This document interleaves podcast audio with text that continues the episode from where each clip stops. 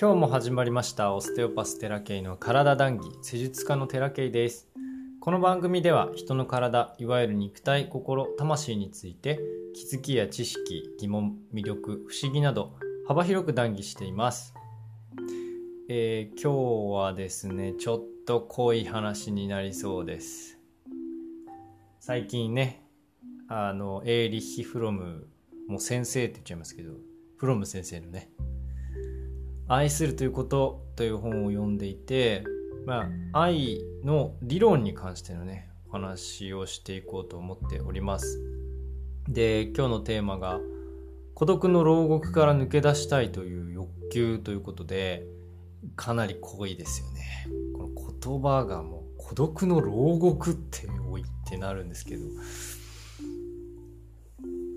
ちょっとこう、読んでてね、ふんふんって思うような内容だなと思っていてこの欲求っていうのがねあのとても強いものなんだということが人間はそういうもんだなそういうもんなんだなっていうのを思うんですけど。で実際にこう言われてテーマ言われて孤独の牢獄から抜け出したい。うん。そうでもないなとか思ったんですけど、振り返ったらね、ものすごく強いんですね、僕。おそらくこれ。まあみんな強いからね、こうやってコミュニティっていうものがあるんでしょうけど、まあいろんな体験を知ってきたことを振り返ると、あ、これかっていう感じでね、すごく根源的でしたね。で、この本に書かれているのは、このテーマ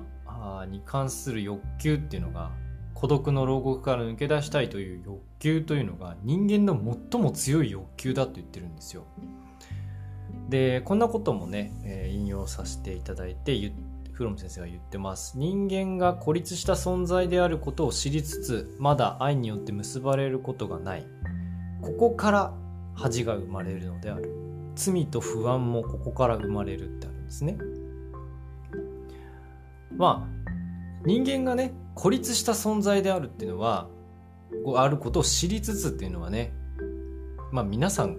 子として人間としてねいるのでご存知だと思うんですけどまあ自分は自分じゃないですか。まずね。あそういうこ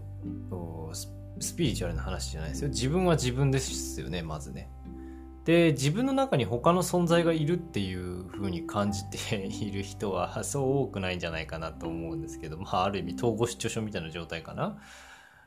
あだからね基本的に人間っていうのは肉体を持って生きている限りまずはまずは大前提として孤立した存在なんだけれども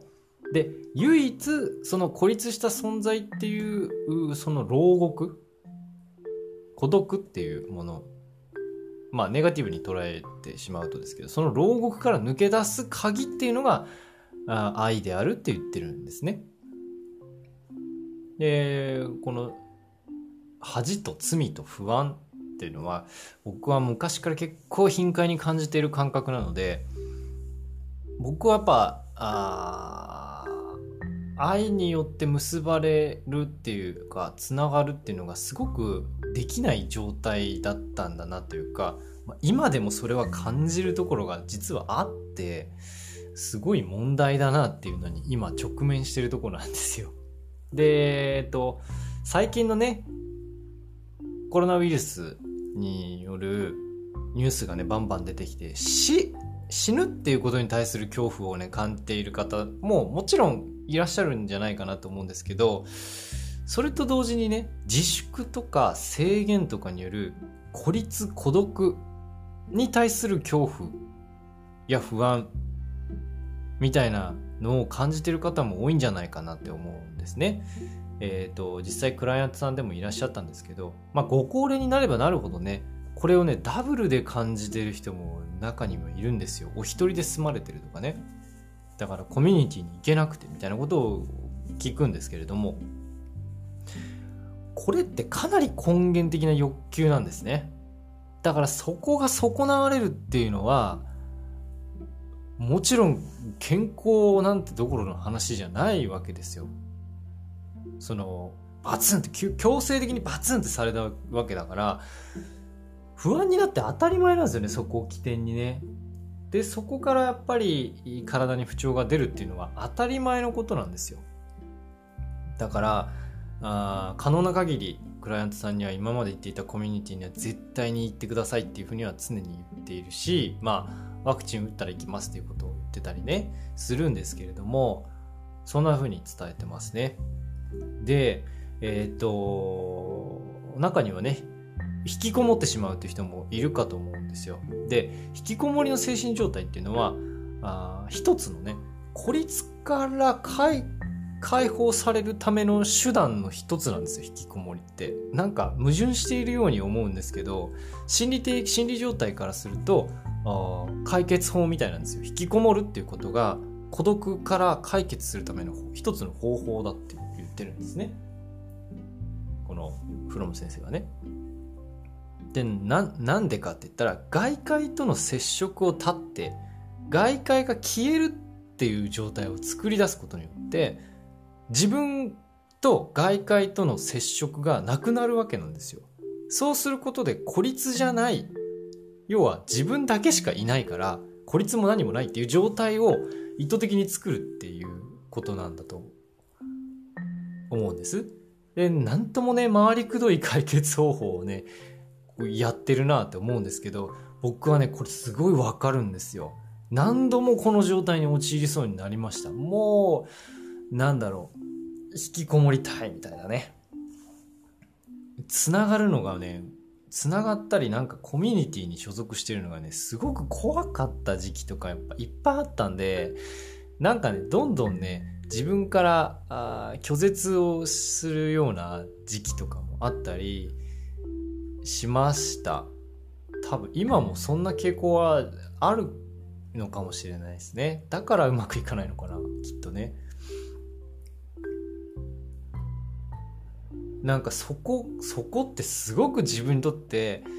えー、解決したい問題でもあったんですよ。なんでこんなに一時ね一時すごくこうつながりをつながろうつながろうって自分からやってた時期もあったんですけどなんかやっぱりね疲れちゃったんですよね一時期ね。それで